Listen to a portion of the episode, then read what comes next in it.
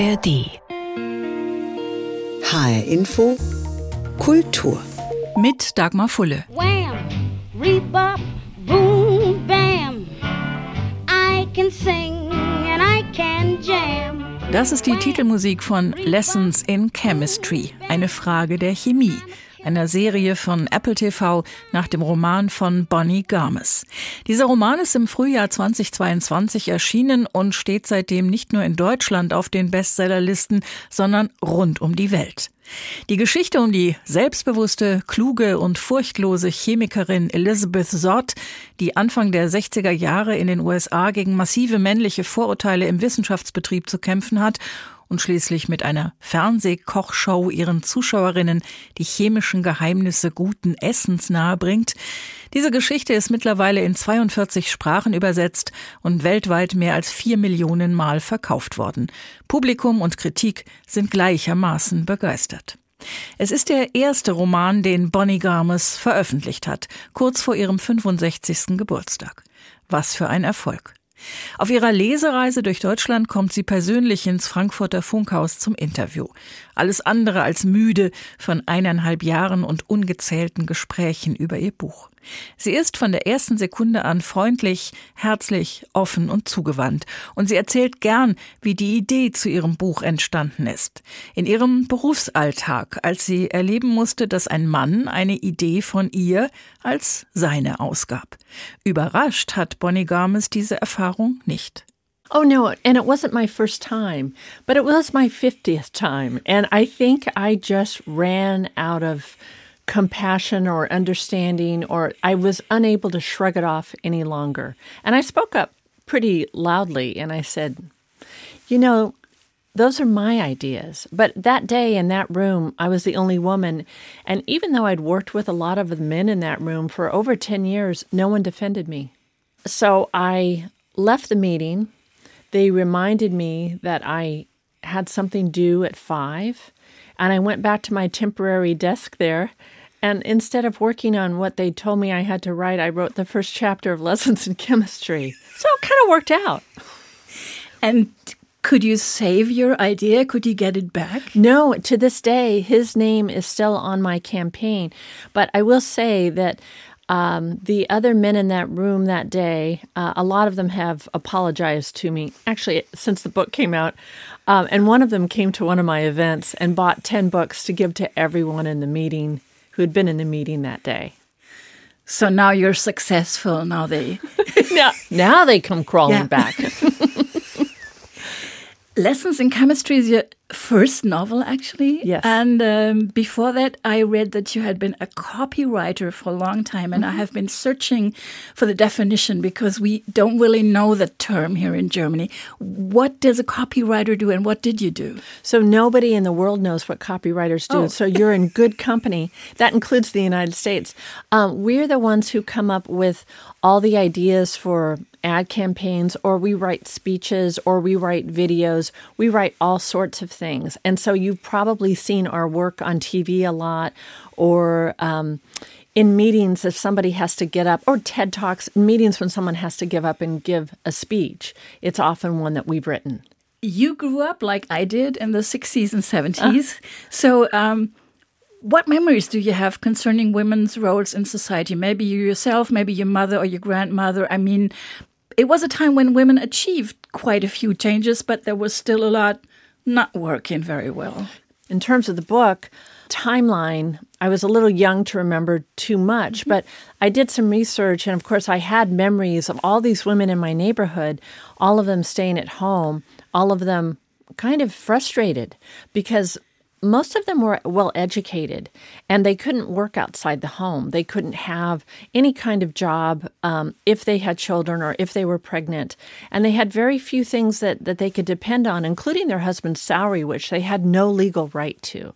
So there was a lot of depression around that. But for me growing up, and my sisters and the kids in our neighborhood, we all wanted something different. And so as I grew up and I went into my first jobs, I did encounter a just mind numbing amount of sexism. And I remember my very first job, I learned that um, a man who had been hired the same day that I had been hired for exactly the same job was making 25% more than me. And I went in and talked to HR about that immediately. And they explained to me that he was a man and one day he would be supporting a family. And I said, I'm a woman and one day I will be supporting a family. And they said, No, a man will take care of you. Oh, I didn't last too long at that job. It sounds strange nowadays, and it's yes. good that it sounds strange. Yes, yeah. yes, it is. So, when you said you were very young um, in the early 60s, why did you set the book in a time that you didn't really experience or when you were a small child? I wanted to set it then for two reasons. One, because in that meeting that day that I described, I as I went back to my desk that day, I wondered how many other women in the world had had the day that I'd had. And here it was, it was 2013 or 2014, and we were still at it. We were still being talked over, still being ignored, our de- ideas being buried. And, um, and I started thinking that I needed reassurance that we as women had moved forward in the world, and I hadn't seen it. And so I went back and studied the time that my mother was a mother. And I realized that, yes, we have moved forward, but not nearly enough. Is it true that you were rejected 98 times, or is it an urban legend? Oh, it's not an urban legend, but it was a completely different book. And that. oh, so all in all. Yes. So not I, only with that book. You know, this book was never rejected. Um, yeah, oh, know. Fraga de Kimi is not, not rejected, but the other one that I written, I couldn't get a single agent to read it. It was 700 pages long. And so, this is a hot tip for anyone who is writing a novel. As a debut author, never write anything that is 700 pages long. It will not get picked up or read. will you now publish your older books? Still, no. That's the only older book I have um, to this day. No one wants to see a 700 page novel from me. So, what I'm doing instead is I'm working on another book. I realize in publishing, there's a publishing economy to um, creating a big book. It's a huge risk for a publisher. But having been rejected with other books so many times, do you kind of have the same resilience as Elizabeth, who never seems to give up? Oh, you know what? She's my role model. So maybe I'm trying to model myself on her. But no, I wanted to give up.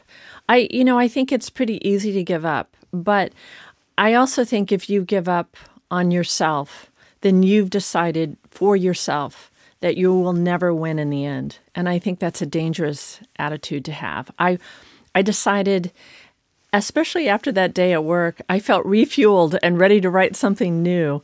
And so I did and and this one worked out. So I guess in a way, you know, when you are ready to give up, maybe just give up for a little bit, refuel, and then get back to it. There's no harm in stopping for a while. That sounds like a sort of energy that is also often forbidden for women, which is called rage. Yes. Oh, I know. They always refer to it as rage. Men are just mad, but women rage. Yeah. Um, I call it constructive anger. Something productive comes out of it.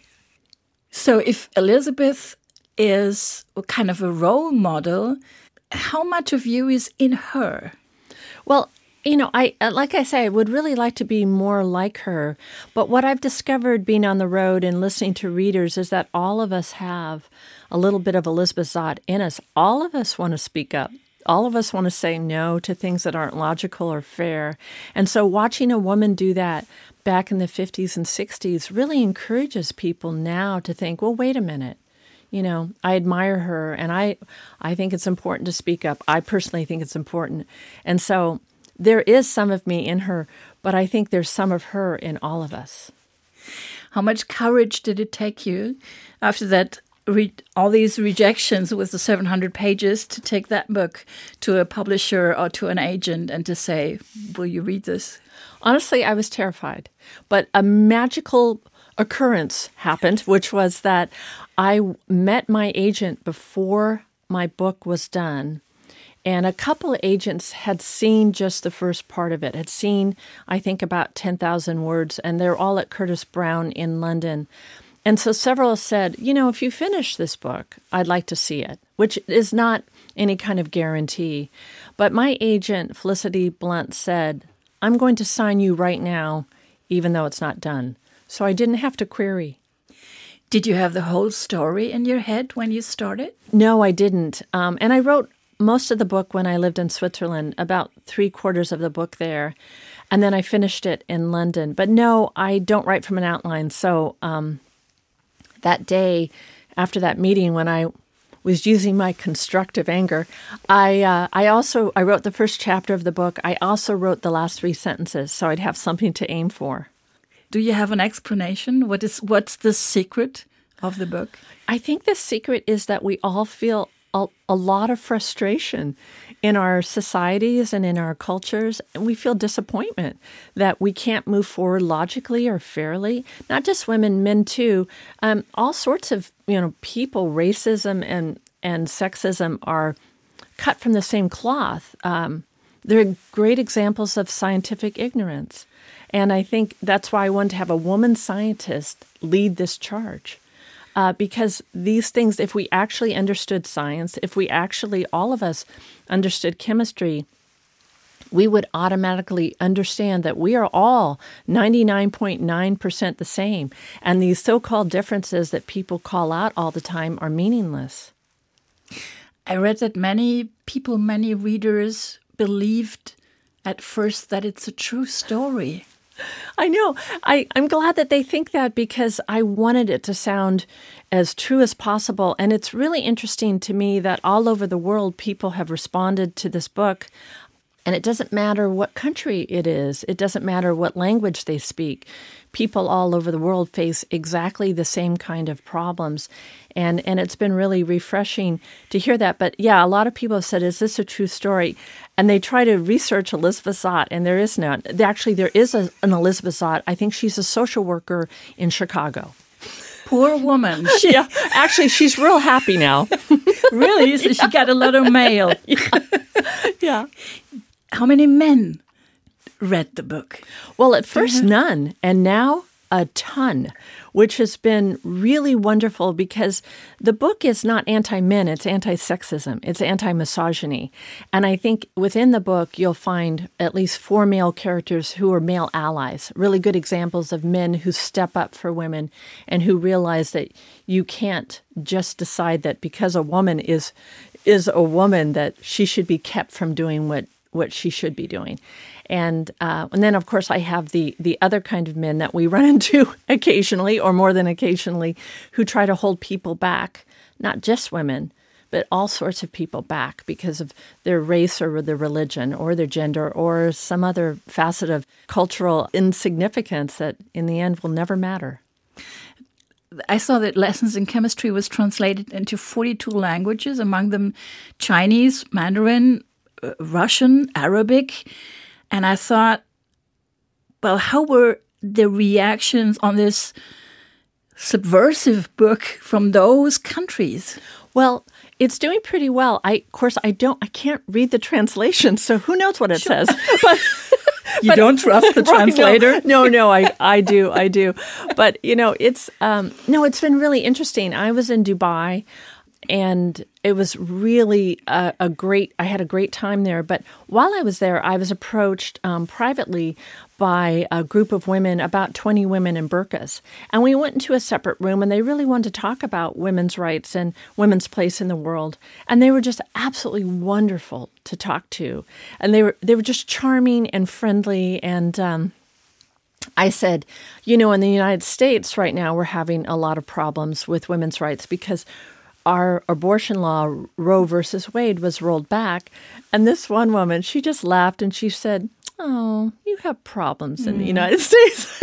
you know, compared to them, mm. we don't have problems. Um, but what I really loved was the frankness with which they spoke to me and the, the friendliness and, you know, the, the kindness that they showed me there in Dubai. Um, and then I have to tell you, I was approached by several men in Dubai, and they would all say, you know, I'm a feminist. I'm I'm an Arab and I'm a feminist. and I probably don't look like one. And it was really great for me to recognize that, you know, I might look at someone and say, I'm sure that he would never read this book. And indeed he had. But I would guess that the women were so open and so friendly because they were among women. Yeah. Yeah. They were we did go into a separate room. We didn't have any men in that room that day. I did do an event where though uh, where a lot of men did come. And, you know, it has been this uphill battle, I think, to get men to read the book. On the other hand, women buy 75% of all books. So mm-hmm. it's not unusual to have a strongly female audience. Nevertheless, as men discover the book, they've been putting the word out about the book uh, over and over again. You really need to read this. You'll enjoy it, but also, you know, it's not a man hating book, it's a book about human rights. Why did you make Elizabeth a rower? You're you're a rower yourself, right? Yeah, I had to put something in there, Dagmar, that I knew about. I'm I, I'm not a chemist, and I hate to tell break this to everyone, but I don't even like to cook. I'm not a great cook, um, but I am a rower, and I wanted to put in rowing uh, for a couple reasons. The main reason, though, is that the theme, underlying theme of the book, is one of balance. And when the world is out of balance, when we have a gender imbalance or a power imbalance or climate change or whatever, that's when we all get in trouble. But in rowing, which is the sport of balance, if you don't row together, if you don't work together, then you end up doing this other sport, and that one's called swimming. So, rowing very quickly teaches you that in order to move ahead, or in rowing backwards, um, you must work together. It doesn't matter if you don't like someone in the boat, it doesn't matter if you do disagree on something. The point is, is that you all have agreed on a goal and you support each other in that goal. And so, I wanted to put rowing in for that reason um, of the balance. But I also think, you know, chemistry is a science of balance, and the book is a balance between the dark and light in our lives. Were you familiar? You you just talked about chemistry. You probably weren't familiar, but but especially in the first part of the book, the, the research of Elizabeth and Calvin is is really a difficult matter. So so how did you make sure that you didn't write any nonsense? Um, well, the first thing I realized was that I couldn't Google old science. And then I thought, oh no, I have to actually learn chemistry. Um, but as a copywriter, you never write what you know. So I thought, you know, oh, I'll be able to do this. I bought an old textbook off of eBay and I started studying the basics of chemistry. And I've got to tell you, it was a lot harder than I thought. I'd taken chemistry in high school. I did okay, but I didn't remember any of it. And so I I taught myself chemistry, and then I used a children's experiment book to conduct experiments. And um, that book has actually been banned um, for good reason. I will say it turns out that kids back in the 40s and 50s were blowing themselves up using this tech. This, yeah, children's experiments very dangerous so back then. You did this stuff in your kitchen? In my kitchen, yeah, in London. Your house is still there? Oh no, um, we were renting, and uh, okay, yeah, it was a flat in London. Um, the fire brigade had to come twice, and the they were so nice, you know, because they're very polite in London. Um, but the second time, they gifted me a fire extinguisher. And the other thing that's even a lot more strange than rowing is a thinking dog. now, is that strange? thinking dog? Well, at first glimpse, yeah. yeah. yeah. But the more you read of him, the more you you think, well, yeah, it's it's maybe it's um, it's a good method to to get into a different perspective. Exactly. That's what you wanted, probably. That's what I wanted. You know, I think it's really interesting that we live in a world. We are the only animals in this world who are ruining our earth. The other animals aren't. Um, but they tolerate us for some reason. And I think we underestimate animals all the time. Um, they have the kinds of senses that we don't have that if any of us could smell as well as a dog could or hear as well as a bat can that would be a superpower and mm-hmm. we would be put on television and you know whatever but no we live amongst these animals who routinely have these superpowers which we ignore it is true that every animal has a brain and that they make decisions they think you know they they you know especially a dog can sense our moods, can smell out, can smell cancer in people. I mean, their functionality goes way beyond us saying, "Oh, good boy." You know, it is they're here to stay and they've outlasted us. So, I think I think it's really important to I wanted to pay uh, some respects to the other animals inhabiting the earth. I wanted to make it a dog, especially because I, I think dogs put up with us. They love us anyway. But I wanted this dog to be commenting on all the dumb mistakes we make all the time. How do you feel about the series? I didn't work on the series, so uh, it does. Have you say, seen it? I've seen it. Yeah. I actually, honestly, I've only seen the rough cut. Okay. Um, I haven't seen the final, um, but I didn't work on it. Um, I'm a co-executive producer, but I don't really know what that title means because I didn't do anything. I read the scripts at the last minute and I made notes, and that was our agreement that I could make all the notes I wanted and they could throw them away. And I think they threw them away. but anyway, no, everyone was really nice to me, but Hollywood likes to do their own thing. And I think most writers will tell you that if your book gets made into a series, you need to just, or a movie, you, they kind of want you to go away because they have all their own ideas. Mm. They're creative people too. So my feeling is when I saw the rough cut, I thought it had really lost a little bit of the book that I was really proud of, but they wanted to try something else, and there's nothing wrong with that. Um, I just don't think it's the story that I wrote. So, you know, it's it's really up to people to decide. I will say, I thought Brie Larson did a really good job. I have seen the episodes that are out now. Mm-hmm. I think f- five, four or 5 mm-hmm. and uh, I like the setting very much. Yes. I like the music yes. very much, yes. of course. It doesn't live up to the book.